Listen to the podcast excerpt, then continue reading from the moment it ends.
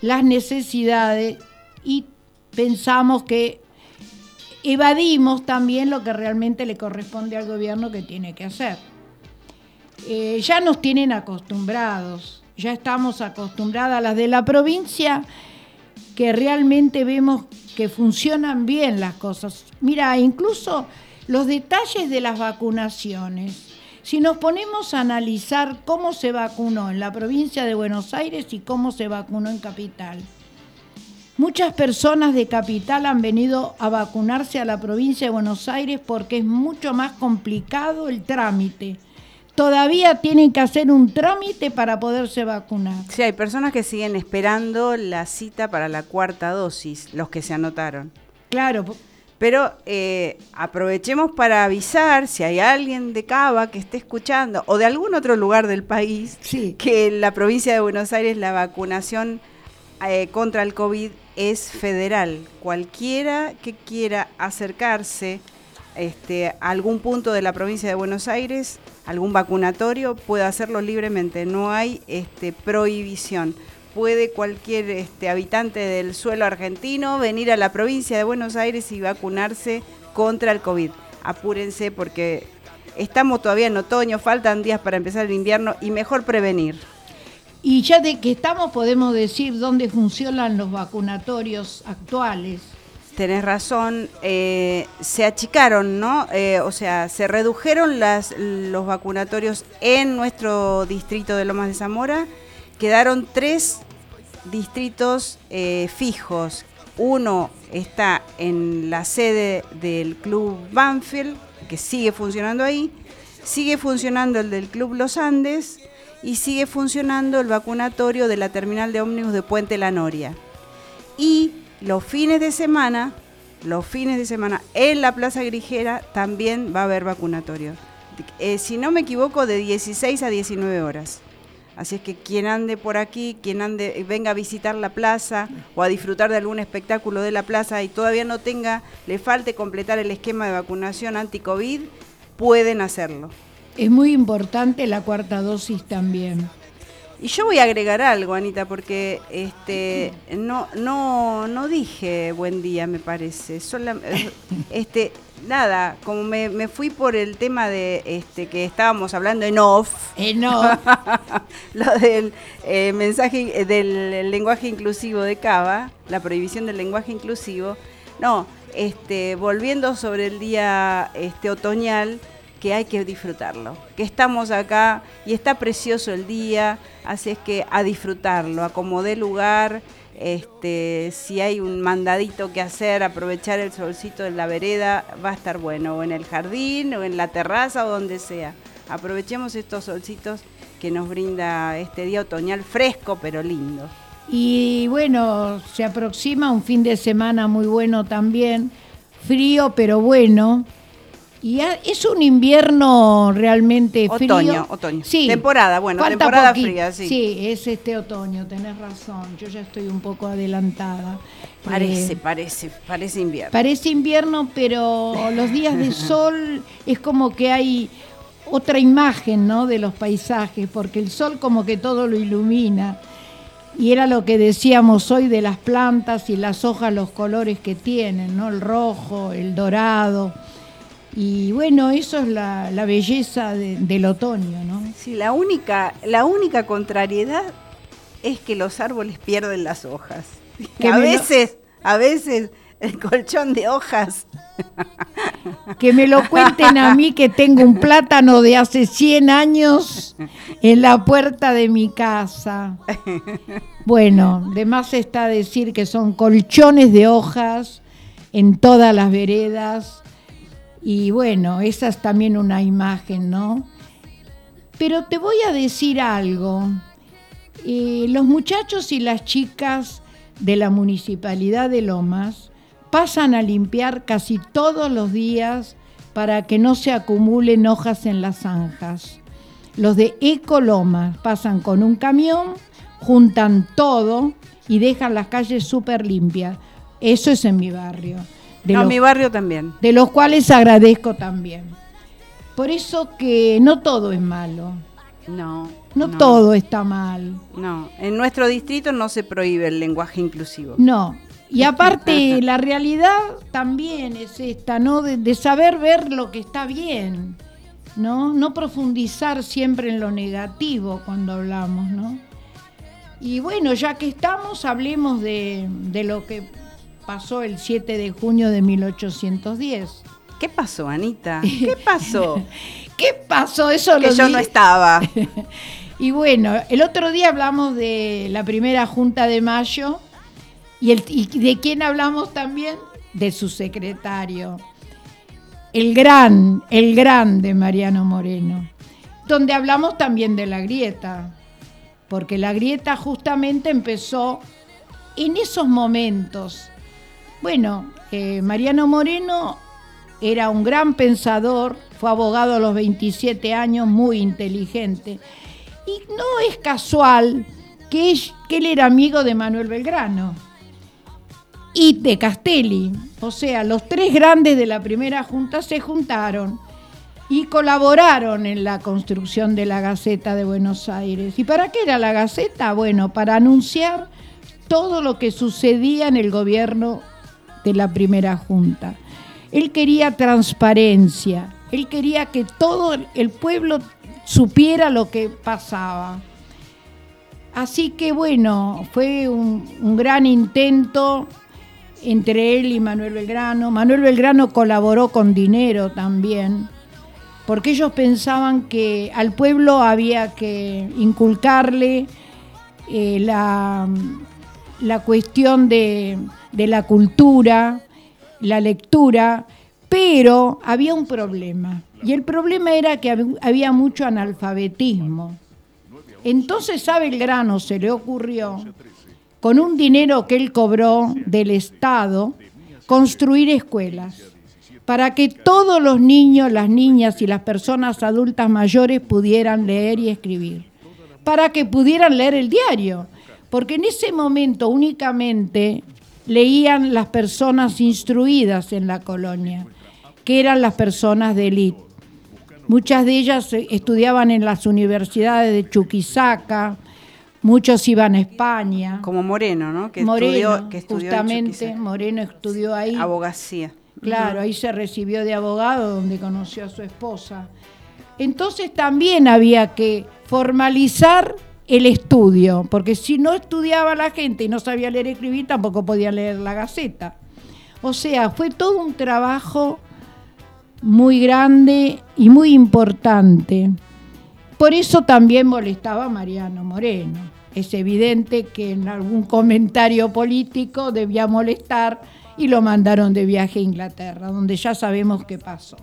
Tengo acá este, un breve texto del, eh, del, que apareció en la Gaceta, en la primera edición de la Gaceta, y que dice, el pueblo tiene derecho a saber la conducta de sus representantes y el honor de estos se interesa en que todos conozcan la execración con que miran aquellas reservas y misterios inventados por el poder para cubrir los delitos. Vos fijate ya en esa época cómo se hablaba de lo que se debía decir y no.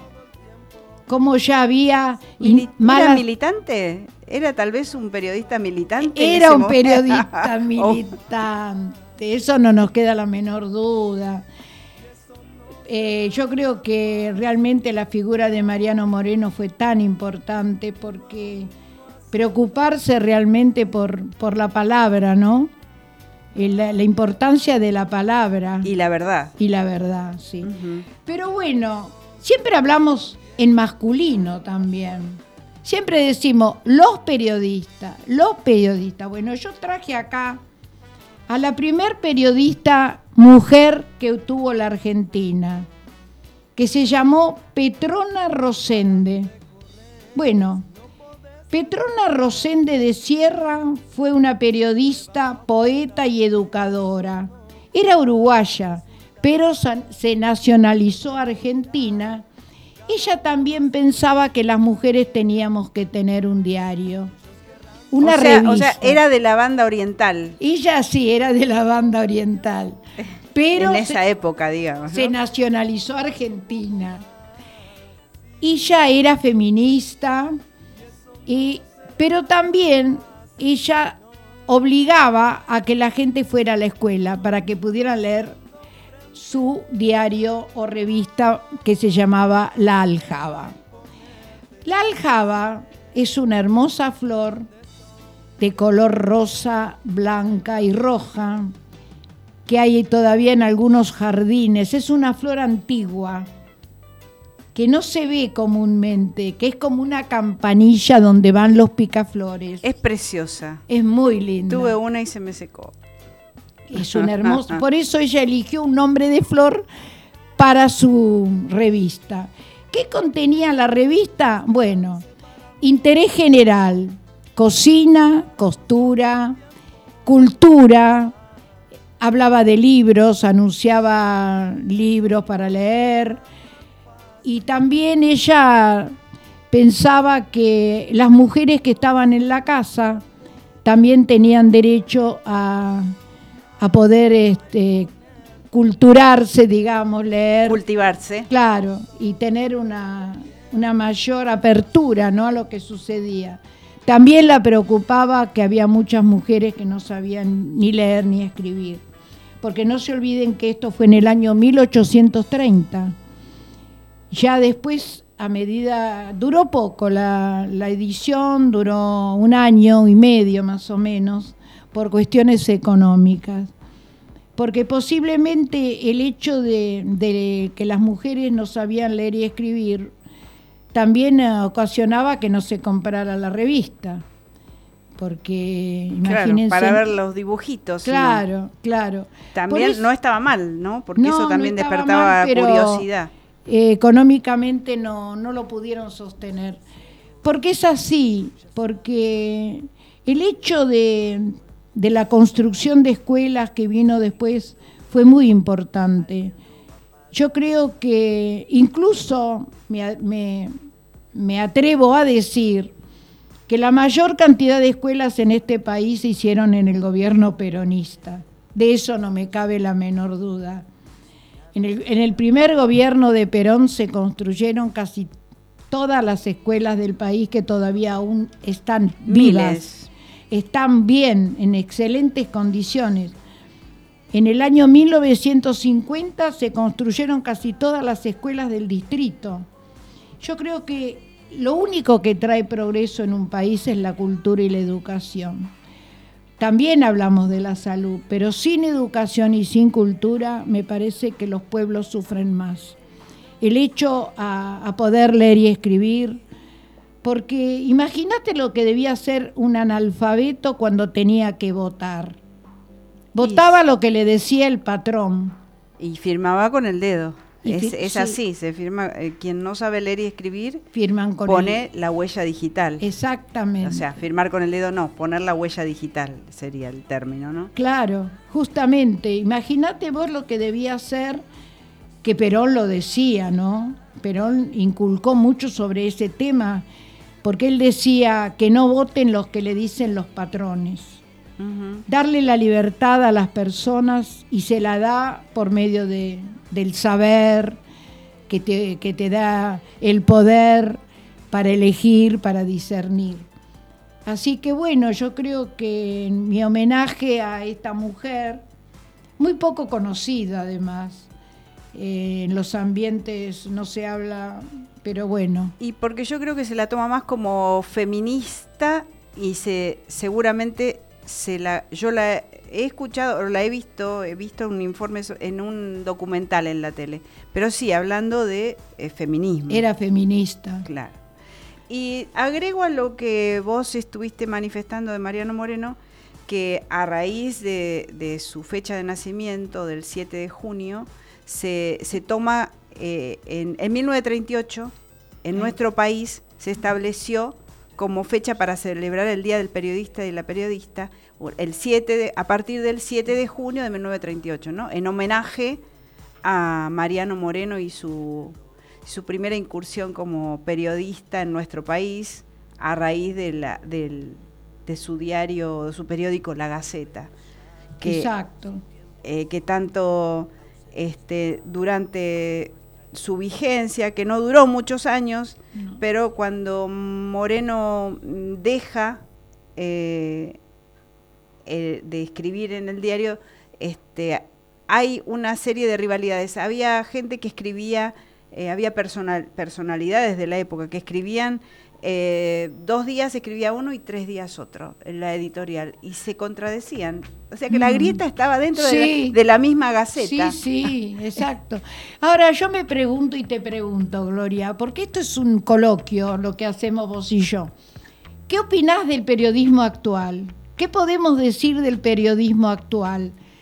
Porque tenemos un periodismo salvaje, un periodismo que asusta, que denigra, que ofende, que no respeta, prensa amarilla. ¿Qué quedó de, aquellos que se decían, que se dicen periodistas de la verdad? ¿Dónde está la verdad? ¿Cómo, ¿Cómo podemos hoy confiar en los que nos dice un periodista en un canal hegemónico? Y no, no podemos confiar. Nosotras por lo menos sabemos que no debemos ni podemos confiar en lo que manifiestan, expresan, divulgan eh, periodistas, pseudo periodistas, este, hombres, mujeres eh, de, esos, de esos grupos de poder. Porque sabemos que no están, que está, seguramente que están faltando a la verdad. Que no es, eh, elaboran fake news o las noticias falsas, este, es muy típico, se ha puesto de moda que hagan esa, este, esa, esa manganeta o esa, este, mandar esa, esa noticia errónea, equivocada, falsa, para que la población que, la, que consume lo crea, lo absorba y lamentablemente después hay personas que, que se la creen verdaderamente. ¿eh? Sí. Este, y, lo, y después te la encontrás en, en, el almacén o en la calle, en la vereda, y te, dice, ¿vio lo que pasó? ¿Vio lo que dijo? Pero, pero no, eso no es cierto, por favor. A ver, este, hay periodistas. Además, además, ellos mismos, hoy en día, hay tanta puja que hasta entre ellos mismos se pelean. Se les nota. Si vos ves alguno de esos programas, por ejemplo, de vez en cuando pasamos por el canal de televisión por cable de La Nación y a veces hay programas en que entre ellos se, se, hacen, se, rivalizan. Sí. A ver quién tiene la mejor noticia o te parece o estás seguro. Eh, ¿De dónde la sacaste? ¿O quién te lo dijo? Ah, no, pero a mí me lo dijo y lo leen en el en esta semana creo que pasó. Este, entre dos periodistas que uno tenía la, leía lo que le mandaban al celular y era una noticia, algo que le había, no, eh, le había mandado el, el, el expresidente Macri que dijera lo que estaba tratando de esbozar al aire y otro dice, no, pero bueno, no lo dijo, este, eh, lo, dijo, lo hizo para todo el pueblo, no para una persona determinada. Justamente, bueno, eso. Eh, pero también están los periodistas de investigación, los que se dicen que investigan, que no sabemos qué, pero también tenemos buenos periodistas. Ah, sí. Tenemos buenos periodistas que tratan siempre con la verdad y tenemos muy buenos periodistas que no tienen trabajo, porque también eso está pasando. Bueno, pasó eh, cuando asumieron en el 19, ¿no? Este, de eh, dejar la agencia Telam, siempre lo tengo vigente eso. Por ejemplo, la agencia Telam más de 300 trabajadores y trabajadoras, periodistas, periodistas y trabajadores en general que quedaron en la calle, como de Radio Nacional, como de la televisión pública, ¿no? De este, cuando asumió el macrismo. Así es que esa grieta este, que nunca vamos a poder este, claro. subsanar. y los que piensan que la grieta es algo que creamos los peronistas. Porque le echan la culpa al peronismo de que somos los autores de la grieta. No, no, no leyeron la historia. No saben nada de... En la Gaceta misma había, había, grieta. Sí, qué palabra fea la grieta, ¿no? Porque grieta es como cuando se abre un piso y... Y sí. Es fea la palabra, pero bueno, Del es otro lado ellos, de este lado nosotros. Claro. Y bueno, nosotros lo que tenemos que saber es de qué lado tenemos que estar. ¿qué tenemos que escuchar? Prestar atención, no confundirnos ni confundir a nadie, porque realmente lo que se quiere es justamente confundir. Y bueno, así es la realidad que tenemos y un respeto grande hacia los periodistas, que no los vamos a nombrar. Al que sí voy a nombrar es a Rodolfo Walsh, porque Rodolfo Walsh es el símbolo del periodismo cuando él entrega las cartas a la Junta Militar y a partir de ahí desaparece. Yo creo que realmente entregó su vida por los derechos humanos y la libertad.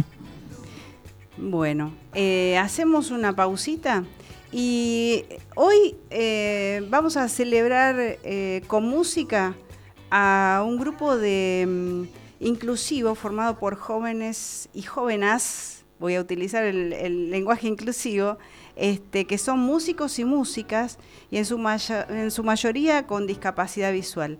hoy elegí canciones que cantan y que y que tocan también este, el ensamble sur, que son de acá de Lomas de Zamora. Muy bueno. ¿Eh? Así es que vamos a ir a hablar con la primera de, las, de las elegidas, que si no me equivoco es un candombe que se llama Oro y Plata.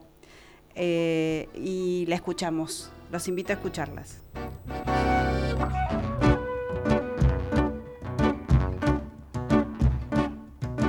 Noche de agua marina y una esterlina te regaló. Negro que era muy pobre, no tuvo un cobre para el amor.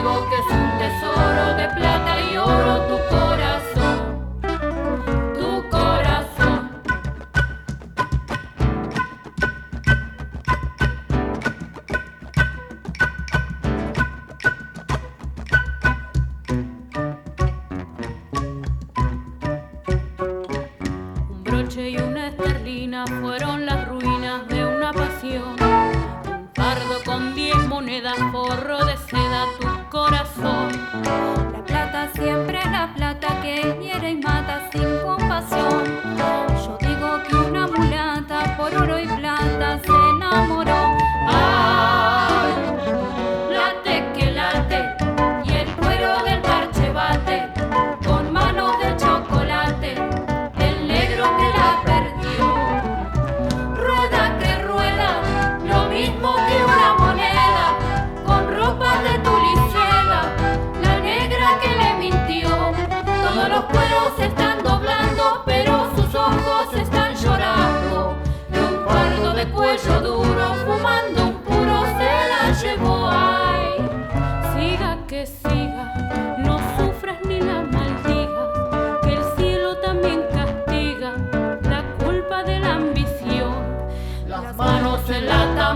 mientras tu pena llora que llora.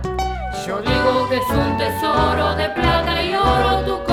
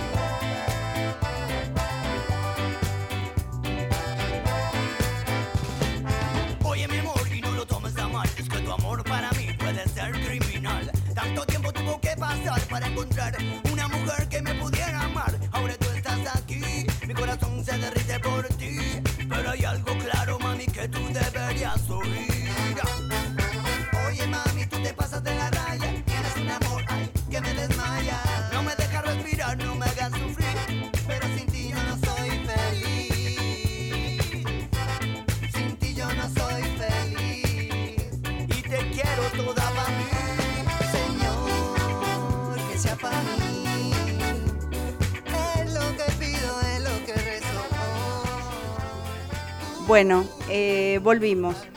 En esta partecita de nuestro programa eh, tenemos a, nos, nos, visita hoy una de nuestras compañeras de grupo, Alicia y Edward. Hola Alice, ¿cómo estás? Hola, buenos días. Hola Ana María, hola Gloria. Bueno, la felicito por esto que están haciendo. Muchas gracias. Y saludo de paso a otros que están escuchando. Gracias a vos por compartir con nosotras. Al contrario, un placer. Bueno, eh, queríamos hacer mención al mensaje que dio el presidente ayer, tan esperado que tanta expectativa teníamos. Y resultó ser que no defraudó. Ni a propios ni a extraños, me parece, que a más de uno los debe haber tomado por sorpresa, porque creo que en el, en el discurso que le tomó entre 8 y 10 minutos, este, Alberto estuvo muy conciso y habló de los temas que, todos esperábamos eh, que mencionase, ¿no? Como que, por ejemplo, una de las frases que dijo, sueño que en una América fraternalmente unida nos comprometamos a que todos los seres humanos que habitan nuestro continente tengan derecho al pan, a la tierra, al techo y a un trabajo digno.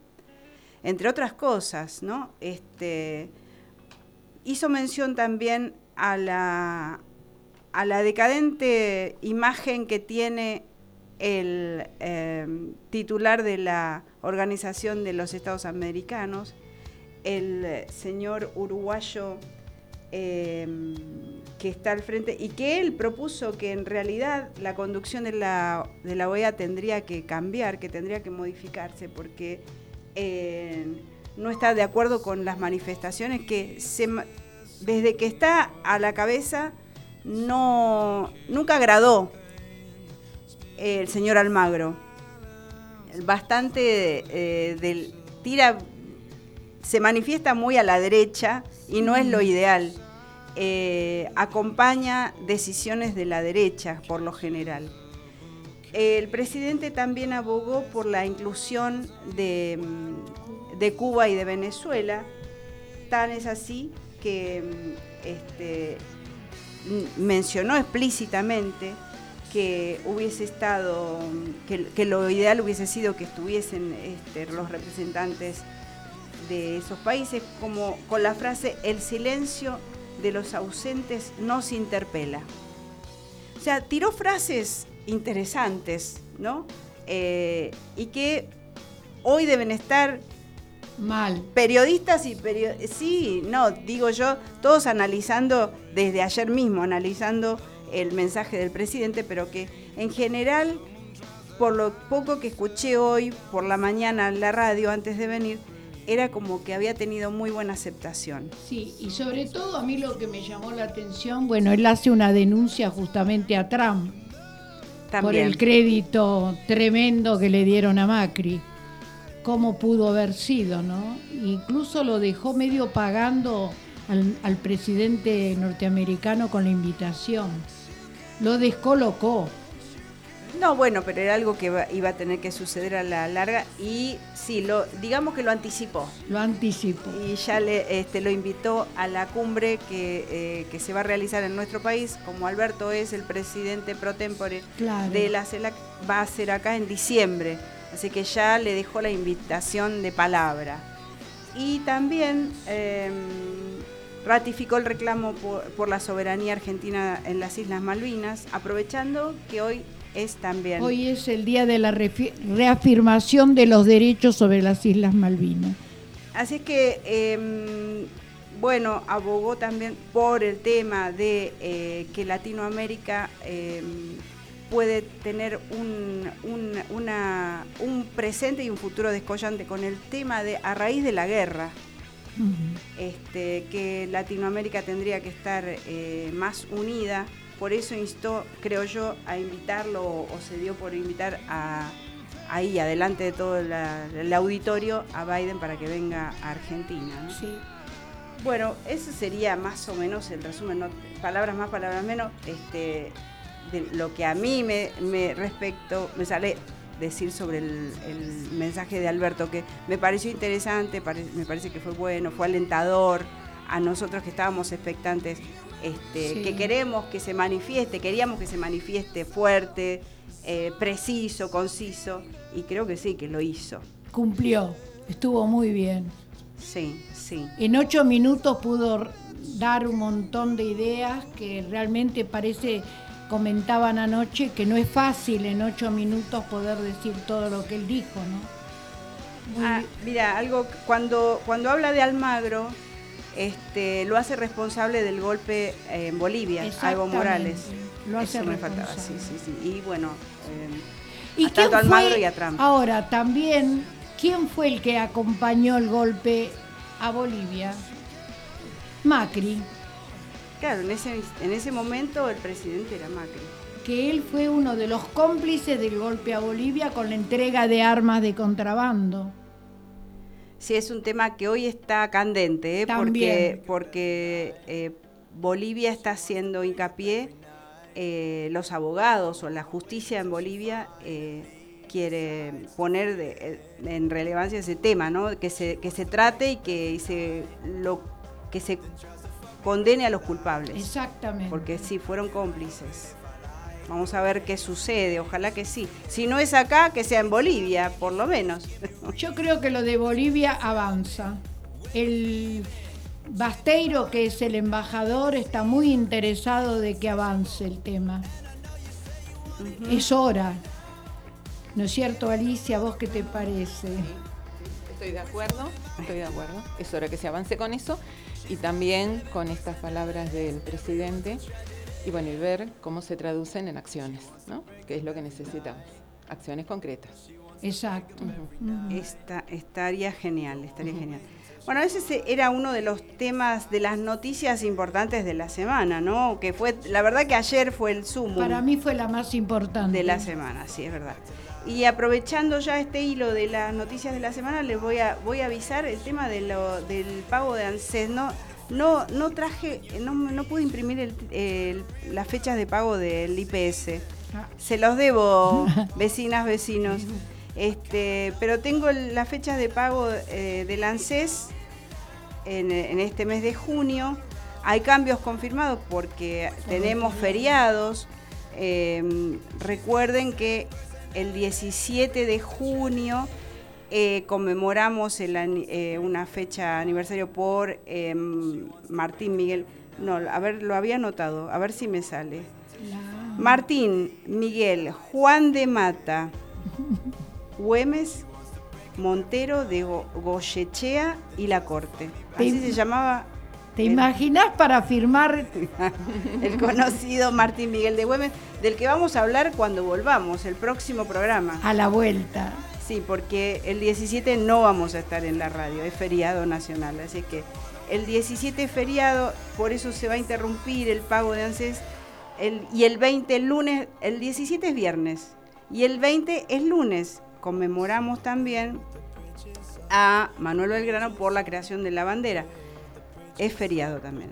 Va a ser un feriado largo, un fin de semana largo, así que Es- vayan proyectando qué van a hacer ese fin de semana largo. Es un fin extra large. Sí.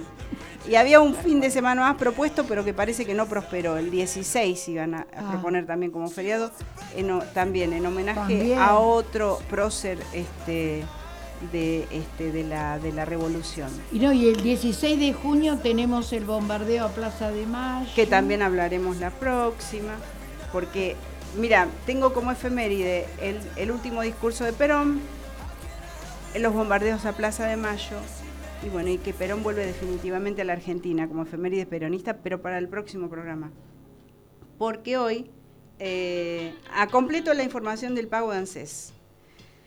Jubilados y pensionados con haberes que no superen los 36.676 pesos, pero teniendo en cuenta que con este pago van a recibir eh, algunos, los que faltan todavía, el bono de los 12.000 pesos más el medio aguinaldo correspondiente a la primer parte de eh, el primer, la primera mitad de año. Eh, entonces van a cobrar, que ayer empezaron a pagar a los DNI que terminan en 0 el día 8, el día 9 los que terminan en 1. A ver, El- no, No, el 9. No. Al 9 a los que terminan en 1. Tenés razón. Hoy es viernes 10. Los que terminan en 2. El lunes. ¿Dónde estoy? Esperen que me perdí. El viernes, hoy es viernes 10 de junio. Hoy pagan a los que terminan en 3. El lunes 13 de junio a los que terminan en 4. El martes 14 de junio a los que terminan en 5. El miércoles a los de 6. El jueves a los que terminan en 7. Y se va a interrumpir, porque el viernes dijimos que es feriado, y el 20 también, y se va a retomar el pago al del resto de los finales de DNI, 8, 9 y 10, la semana a partir del día 21 de junio. Así es que eh, cualquier cosa, chicas, me preguntan. Igual yo lo puse en el grupo, las que me estén escuchando. Por si me hice, hice una ensalada bárbara. No, pero bueno. En el recibo, cuando una cobra, en el recibo, te dice el día próximo de pago. También. También hay que prestar atención. Totalmente.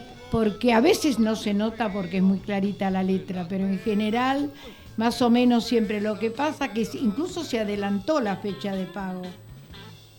Un día, dos días se adelantó. No llevo la cuenta yo. Sí, yo la llevo por eso. Porque no. Eh, por, el feriado se adelantó dos días. Claro, se, se modificó por ese motivo, por el feriado largo. Eh, bueno, si podemos, vamos a, escuchar la siguiente canción del, grupo de, del Ensamble Sur que tenemos programada y volvemos eh, luego con la lo que nos va a compartir Alicia. Muy bien, totalmente de acuerdo.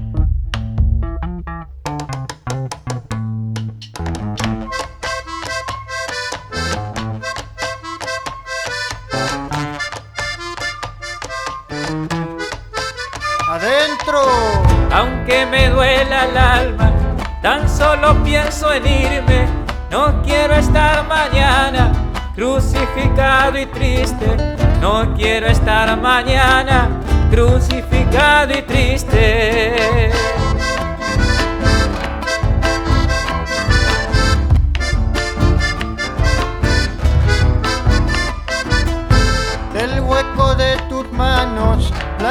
Como el azúcar, Bebí los desengaños, probé las amarguras, bebí los desengaños, probé las amarguras.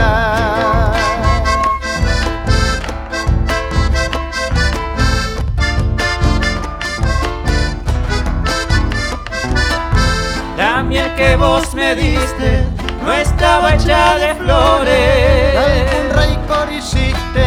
La miel de tus amores de algún rencor hiciste la miel de tus amores, siempre en el corazón.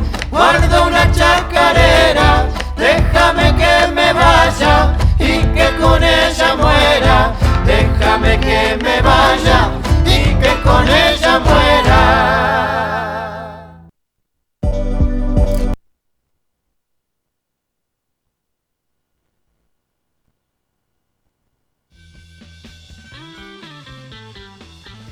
Bueno, eh, nos deleitamos entonces ahora, eh, lo voy a decir en este instante, con una chacarera que cantaron los chicos y chicas del ensamble sur.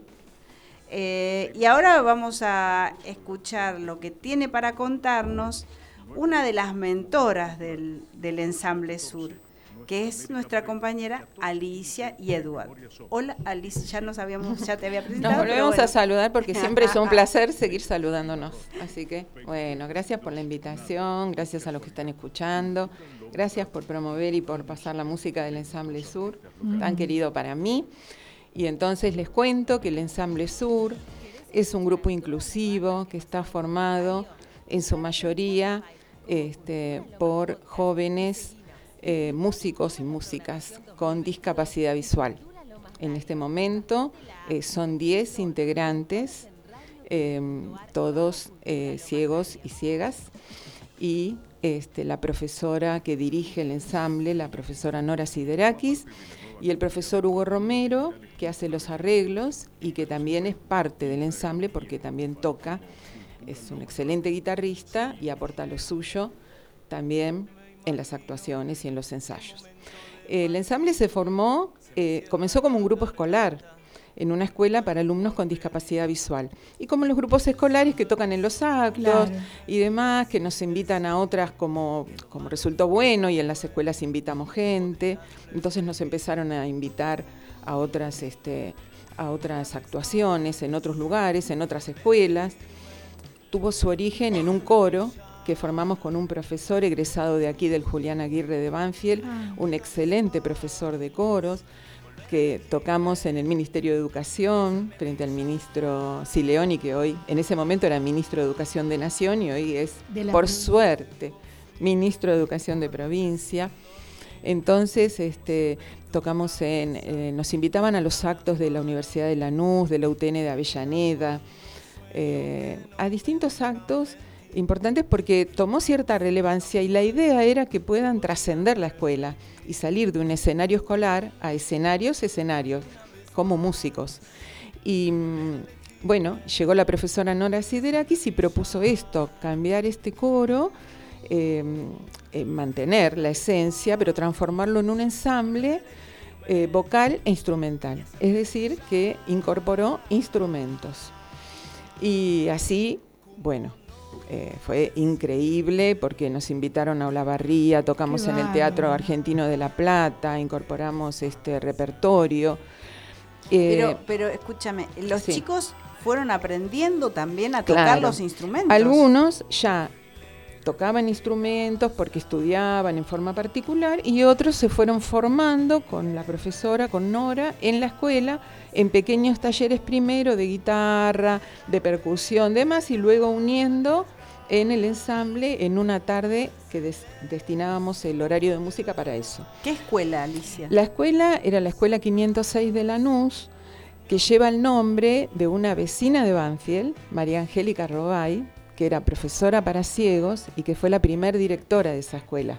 Importante. ¿eh? Sí, muy importante rescatar la memoria de María Angélica, porque y nosotros pudimos hacerlo gracias a este, cuando en el 2000, eh, durante el gobierno de Cristina, se permitió la imposición de nombres a instituciones a que o sostengan el nombre que tenían o pudieran poner un nombre por votación a las instituciones o pudieran cambiar el nombre a algunas instituciones que la comunidad educativa deseara cambiar, como la escuela donde yo estudié, que se llamaba Julio Argentino Roca, la escuela número 10, y hoy se llama Cortázar, porque, que fue alumno de esa escuela.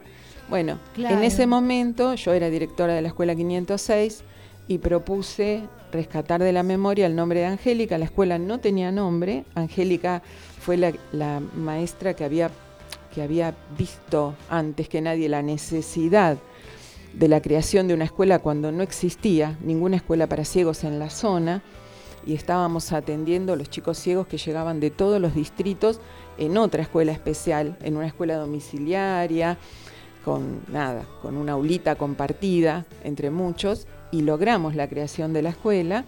Entonces yo propuse en ese momento el nombre y hoy esa escuela se llama 506 María Angélica Robal.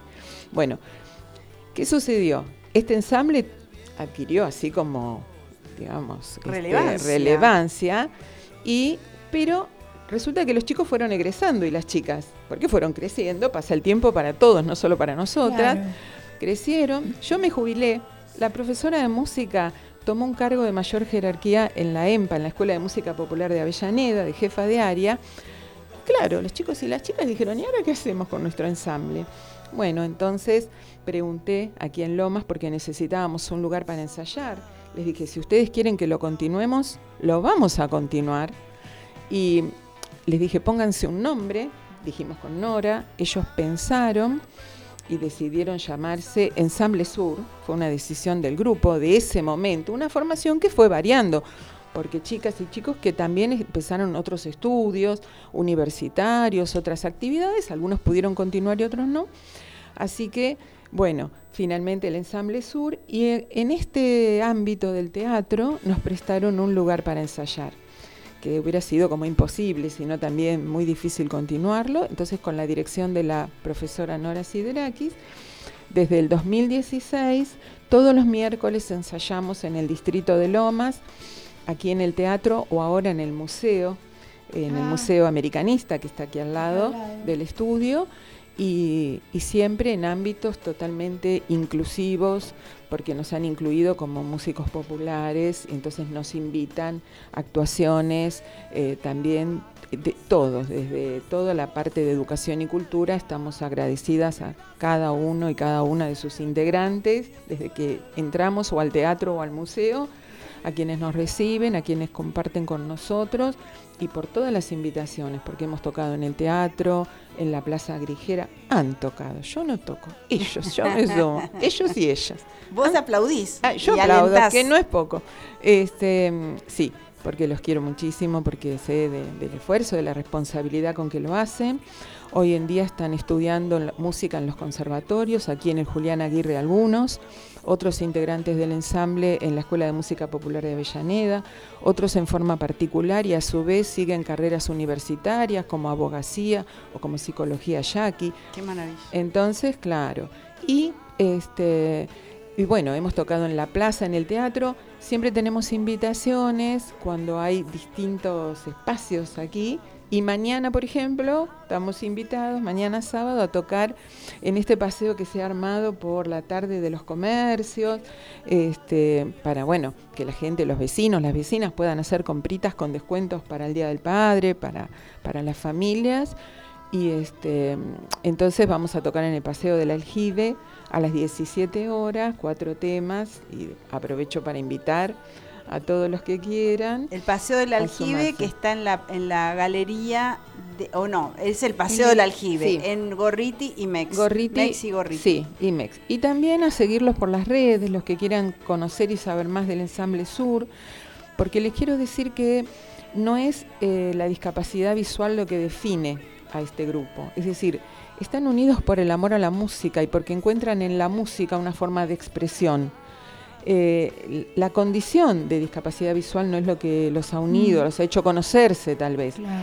pero la idea es que ellos en lo que quieren trascender este, ser conocidos es porque son artistas, porque son músicos, ¿sí? No por esta condición.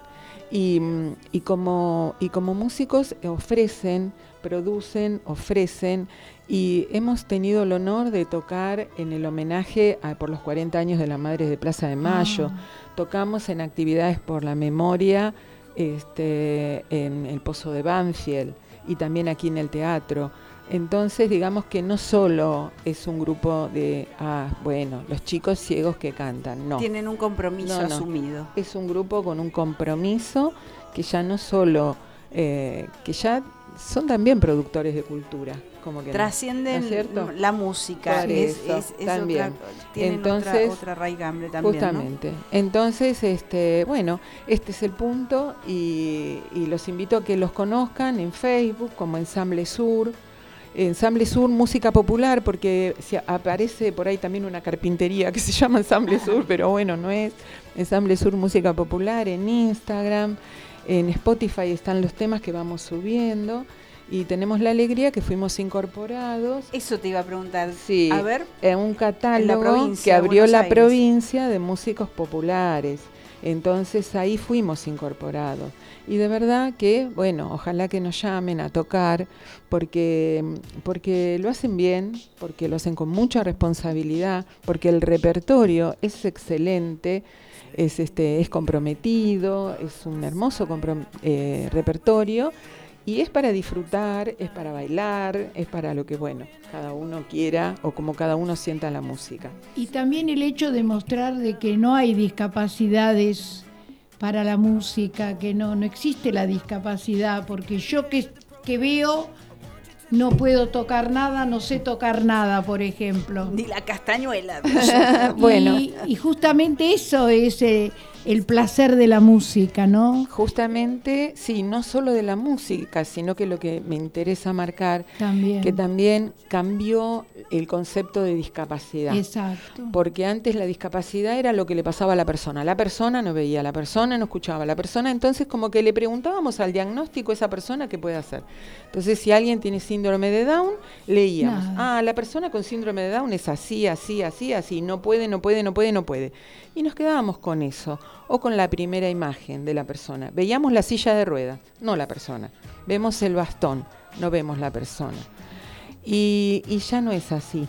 Hubo una convención, así como hubo de adultos mayores la convención, hay una convención de los derechos de las personas con discapacidad, donde se ha dicho nada sobre nosotros sin nosotros, donde se antepone que son personas, donde se analiza desde una perspectiva, la discapacidad de una perspectiva de derechos humanos y de una perspectiva de accesibilidad y de inclusión. La discapacidad hoy en día es el producto de lo que le sucede a la persona, que no lo negamos, pero ¿qué pasa con las barreras o estímulos que le ofrece el entorno? Entonces, no es lo mismo un joven con discapacidad, un niño o un adulto mayor con discapacidad en este distrito, por ejemplo, que alguien que tenga discapacidad y no sé dónde en este momento está viviendo, alejado de un radio urbano y demás. Porque una persona con discapacidad aquí, desde bebé, tiene un servicio de atención temprana que va a orientar a su familia y que va a trabajar con él. Tiene escuelas especiales para todas las condiciones Ay, sin que ir más lejos, te voy a interrumpir. Inauguró la inauguración sí, este, por una eso, nueva escuela. justamente de La- una nueva escuela las escuelas especiales en todos los distritos comienzan con el número 500 Sí. cada familia que necesita una escuela especial por algo averigua cuál es la 500 es 501 502 503 500 en su distrito que le corresponde y va a tener atención desde bebés el, el distrito de Lomas de Zamora ofrece en forma gratuita, en el caso de lo que más manejo, que son personas con discapacidad visual, bastones blancos a quienes no ven, bastones verdes a quienes ven algo, tienen baja visión, en forma gratuita y los bastones cuestan dos mil y pico de pesos y no todo el mundo puede gastar inmediatamente en un bastón, un adulto mayor que queda ciego no puede gastar tal vez inmediatamente en un bastón. He visto fotos porque sigo la página de educación y sé esto de las escuelas donde hay un niño ciego integrado y ese niño, esa niña recibe una máquina Perkins que cuesta caro, que cuesta dos mil y pico de dólares. La máquina Perkins es específicamente para escribir el sistema braille. Entonces, eh, no es lo mismo un niño que recibe todo lo que necesita, que está equipado, o como nosotras que como escuela, y yo me remonto siempre porque es la época, la última etapa en la que trabajé, en la época de, de- de Cristina en la presidencia y del ministro Sileone, que recibimos una impresora braille, que es algo que como escuela luchábamos y jamás podíamos comprar por el valor, y un día se abrió la puerta y ahí llegó la impresora braille. Entonces, este, eh, no es lo mismo. Por lo tanto, eh, si cuando nosotros pensamos en, en, discriminación o en accesibilidad, se nos viene la imagen tal vez de alguien en silla de ruedas y una escalera que no puede subir. Bueno, no es solo eso. ¿eh? no es solo eso. La accesibilidad es también se da en actitudes, la inclusión se da no solo en lo edilicio, se da en las actitudes, se da en lo tecnológico y bueno, todo eso hace que la discapacidad se manifieste en su mínimo aspecto. Claro, la persona que no ve no va a ver, pero va a poder hacer casi todo lo mismo que hacen las otras personas si tiene una maestra de inclusión, si tiene em, eh, si ha tenido, claro, la posibilidad de un bastón y ha tenido toda la educación que necesita para manejarse en forma independiente y autónoma, que es lo que, que es lo que debe suceder. Y que, y, que, y que esa educación parta desde los primeros años, si, hay, si hay una persona que nace ¿no? con la dificultad, totalmente, la, discapacidad. Y tenemos todas las opciones, por suerte, porque si nace es desde el momento en que se detecta la discapacidad. Tenemos todas esas desde educación. Y si es una persona que queda ciega, desde el momento que queda ciega, que algunos médicos o algunos, en tal caso oftalmólogos, o dicen, no hay nada para hacer. No, no hay nada para hacer desde lo orgánico, desde lo físico a veces con un diagnóstico. Pero hay mucho para hacer con la persona. No nos olvidemos a la persona. La discapacidad es una condición, no es la persona. Y todos, y por eso digo, qué importante las acciones, porque a veces tenemos un vocabulario inclusivo y hablamos de incluir, incluir, y no me refiero con esto al de diversidad, ¿eh? porque también a veces mezclamos mm. todo. Ay, hablan inclusivo pero no tienen un menú en braille. No, señor, no tiene nada que ver, la discapacidad es amplia. No estamos confrontando. Queremos que todos estén incluidos. Claro, y a veces se ofende al discapacitado, se le ofende cuando alguien quiere maltratar a otra persona, le dice en la palabra, por ejemplo, lo de, en, la, radio, sos mogólico. Totalmente. Como una ofensa. Totalmente, claro, claro. Eso está también prohibido, está fuera de lugar. Eso es algo, claro, que está fuera de lugar. Lo mismo cuando se los infantiliza. a veces se considera que son todos chiquititos. Ay, los nenitos, los nenitos es un joven de veintipico de años. No, miremos la persona y ofrezcamos a cada persona lo que se acorde a su edad. Y por suerte también, por eso digo, si una persona tiene, bueno, sí, por alguna enfermedad, por un accidente o lo que sea, adquiere una condición de discapacidad siendo adolescente, joven o adulto o adulto mayor, también hay mucho para hacer.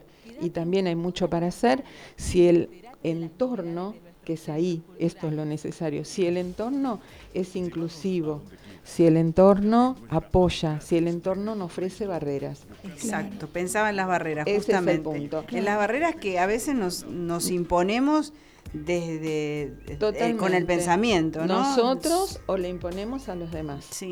Tal cual. Vemos a una persona y tal vez ya por lo primero que vemos este, o juzgamos o apreciamos, prejuzgamos mal, prejuzgamos o aparecen nuestras ideas, vaya a saber que dónde hemos escuchado qué por aquello primero que vemos y qué vemos lo que lo que sobresale. Ay, esta persona es distinta, es distinta por algo.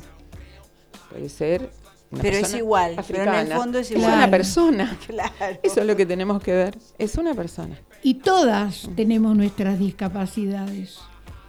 Todas tenemos algo que nos, que nos pone en riesgo. La edad, por ejemplo, con lo que hablamos siempre, cómo nos tenemos que cuidar. La vista es fundamental en la edad. ahora, me, ahora que tengo yo un, un ojo con problema, me doy cuenta que también es parte de los años. Bueno, claro, y hay mucho para prevenir. Hay algunas cuestiones que aparecen con la edad, que pueden ser cataratas, y hay otras que pueden aparecer antes, pero que podemos prevenirlas, como diabetes, que también la diabetes, que también a largo plazo produce ceguera, glaucoma, controlar la presión ocular, porque por ahí hay enfermedades que son silenciosas y cuando aparecen ya dañaron y eso puede ser irreversible. Entonces, la prevención siempre, cuidarnos de accidentes y demás, Y con respecto a lo demás, en tal caso todos tenemos cosas que nos cuesta hacer, Sí. o para los que no somos hábiles, pero no nos, se nos dificulta transitar por la vida como una discapacidad Claro. instalada, digamos, ¿no? Pero sí es cierto que en nuestra, y eso es lo que marcan también las personas con discapacidad, que hay que escucharlas, en la convención, eh, donde dicen que tampoco la, discap- que la discapacidad no iguala. Porque no es que porque, así como nosotras somos adultas mayores, cada una somos producto de nuestra historia, de nuestra vida, de nuestros intereses, de lo propio y lo que han hecho con nosotras y lo que nosotros hemos hecho con eso, que hicieron con nosotras. Imposible. Somos ¿No es seres cierto? únicos e irrepetibles. Totalmente. Exacto. Entonces, no son iguales. como dice, Ah, porque sí, yo conocí un cieguito. No, no, no. Es decir, sí, está bien. Conociste una persona ciega que era así, así, así. Y tal vez en lo que se parecen es que ambos escribían en braille o que necesitaban una computadora que les lea la pantalla y demás, pero no son iguales. No son iguales todas las personas con discapacidad, ¿no? Eso también es importante marcarlo. Eh, entonces, bueno, yo creo que se basa en eso, rescatar esta idea de personas, rescatar si son bebés, niños o adultos y en cada caso que tengan la posibilidad de acceder a lo que necesitan. Que una rampa, ay, puse una rampa, no soy, eh, no estoy incluyendo solo porque puse una rampa, porque tal vez alguien a través de la rampa accede a la universidad, puede entrar, subir fácil y los profesores se niegan, como Dentro- ha sucedido, claro, a darle clase Excluyen. a una alumna porque no permiten que la grabe o no y demás porque dicen tengo derecho sobre mi voz, como digo, ejemplos tenemos sobrados. Entonces, no es que una rampa por sí sola es inclusiva, no nos creamos eso, ni por hablar tampoco de inclusión, porque decimos la sociedad, la sociedad, y es como que le echamos a otros que Sí. se hagan, ¿no es cierto? Cada uno de nosotros, ¿qué hacemos cuando estamos en la esquina y vemos una persona, por ejemplo, ciega? Y por ahí disimulo y sigo de largo porque estoy apurada. Sí, se ha visto. Bueno, Sí, sí, sí, y es sí, así, sí. a veces no sé qué hacer y no está mal no saber qué hacer. ¿Por qué? Porque tenemos que saber. Es cierto, no sabemos. Pero te podés acercar y preguntar. Preguntarle. El subir al ¿Necesitas, colectivo. ¿Puedo- necesitas ayuda? Necesitas ayuda. Puedo, y tal vez, y me decís cómo te ayudo, porque no sé. Tampoco está, de- está mal, porque no tenemos por qué saber. En el caso de una persona ciega, preguntarle cierto, porque tenemos muchos adultos este, ciegos que llegaban a la escuela y nos contaban sus anécdotas de vida con mucho humor, ¿no? Entonces nos decían que estaban esperando en una esquina a alguien y de pronto alguien pasaba y los cruzaba. Ah, y no tenían interés en cruzar, pero como justo se habían detenido en la esquina, entonces alguien los agarraba del brazo y casi sin hablar, y ellos, bueno, para los dejaban en la vereda enfrente, Y- Oh. Y yo creo que también el trabajar con la familia, ¿no? Cómo se comportan las familias. Totalmente, totalmente. Desde las instituciones, por eso digo, en el caso de que sea algo desde el nacimiento, el trabajo de atención temprana principalmente es con la familia. Porque a veces sucede que una mamá ha criado ya seis hijos, tal vez cinco, Claro. cuatro, dos, y, y perfecto, y tiene un nene ciego y no sabe qué hacer. Y, y se ha quedado como, claro, lógico, porque bueno, un No nene ciego o un nene con otra discapacidad, ¿no es cierto? Y es lógico, y hay que estar en esos zapatos. Entonces, no hay que juzgar, hay que ponerse en ese lugar, pero qué bueno que reciba orientaciones, qué bueno Claro, que escuche a otras mamás en las instituciones, que juntamos otras mamás que ya pasaron por esto, entonces no solo se lo decimos quienes trabajamos, y, y muchas veces me ha tocado decirle a una mamá, yo le estoy diciendo otro- esto a usted, y seguro que si estaríamos invertidas en la silla, si usted estaría en mi lugar y yo en el suyo, usted me lo estaría diciendo a mí, y yo estaría en la misma situación. Entonces, Es un eh, aprendizaje. es un aprendizaje que se construye y como todo, qué mejor construirlo entre todos, digo. Esto de, de- de las comunidades, ¿no? Esto del- de, lo que es en común y de lo que es construcción. Y esto mismo, volviendo inclusive al ensamble, es un grupo que siempre está en construcción también, o porque se suma a alguien, y así en todos los grupos y en las, en las instituciones. Pienso en esta institución nueva, nueva como edificio, pero que tiene gente que cuánto hace que está esperando tener este edificio en Lomas. Bueno, todos ¿Qué es la- la 503, equipos, si no me- 500, sí, ¿Tres? creo que era 503 el edificio nuevo. Ese de domiciliaria y con atención eh, hospitalaria. No, Sí, completa. También, completa, sí, sí.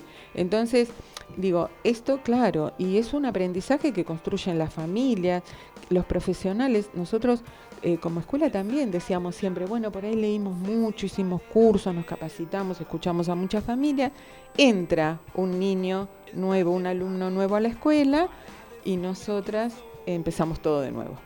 La historia comienza otra vez con ese niño, con esa niña, con esa familia que entra. Porque es otra Porque individualidad. es otra historia que comienza, claro. Bueno, hay para hablar de esto eh, y derivar Y bueno. en muchísimo. Y llegás a la conclusión de que hay equipos de fútbol, los murciélagos, por ejemplo, Bueno.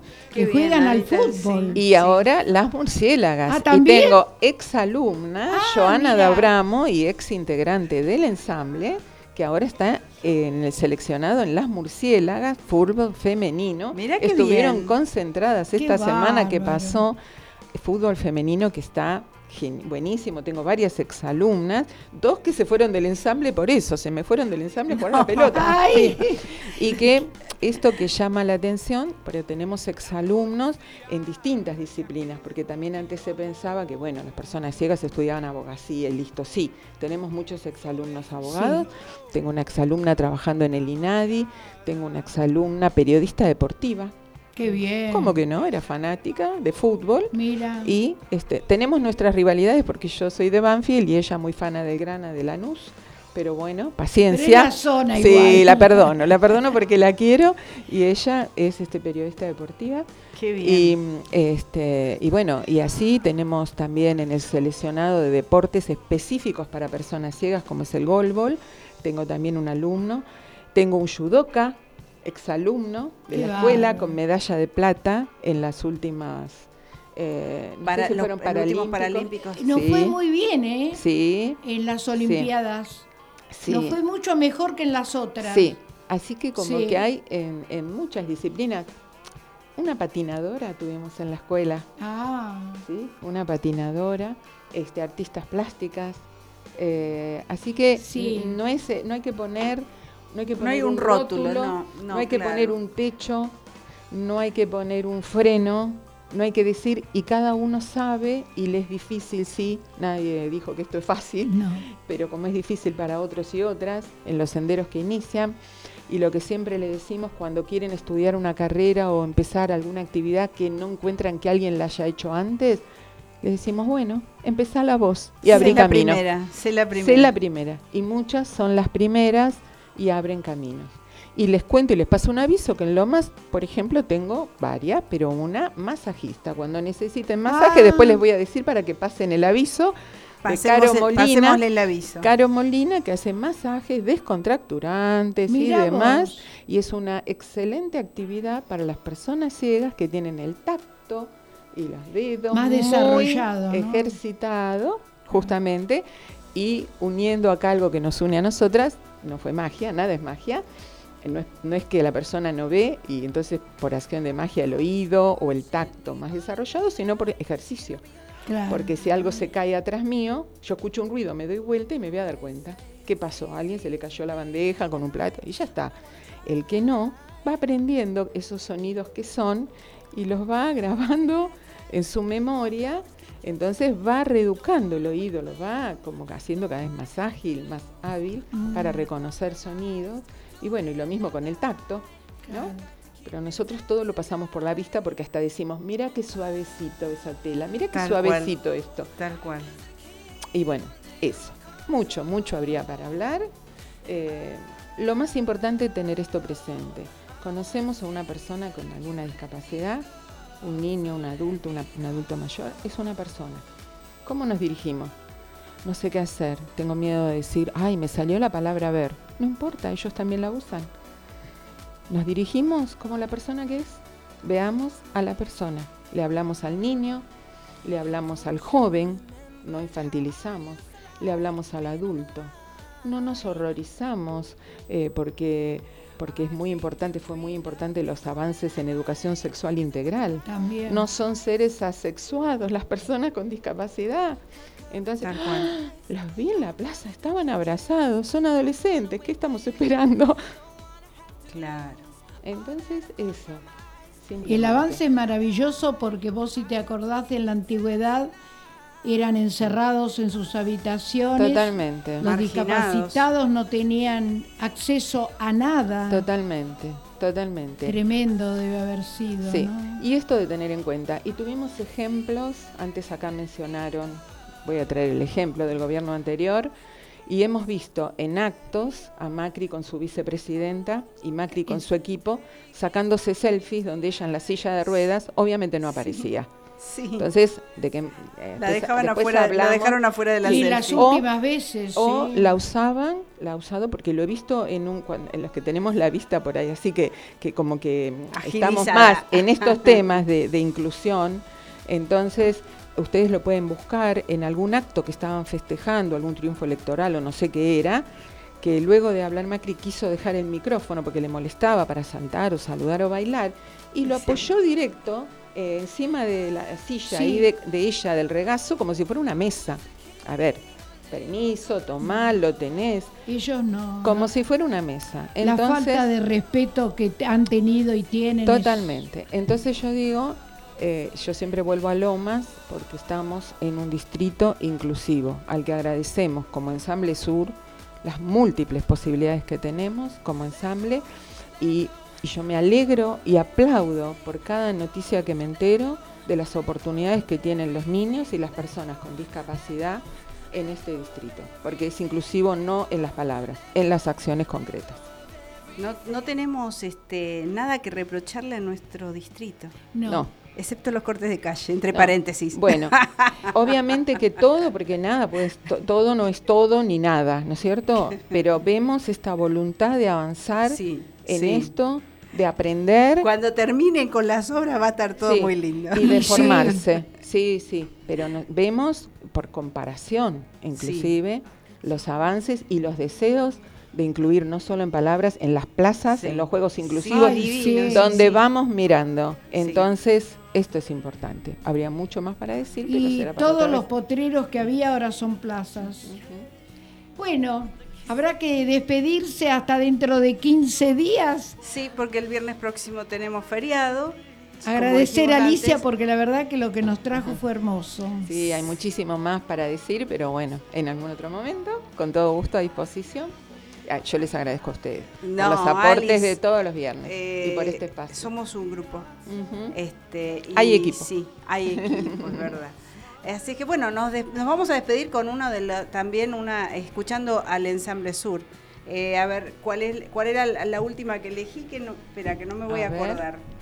Eh, dije que la última era Hasta la raíz. Oh, de Natalia hermoso, Lafourcade. hermoso tema hecho en cuarentena, cada Mira. uno en su casa y grabadito. Con un trabajo de edición también. con un ¿no? trabajo de edición, cada uno en su casa, como otros artistas que hemos visto, porque hemos seguido trabajando en cuarentena, con Zoom, con todo lo que significó, por WhatsApp, aprovechando Magnífico. la tecnología y las redes. Qué bueno. Sí.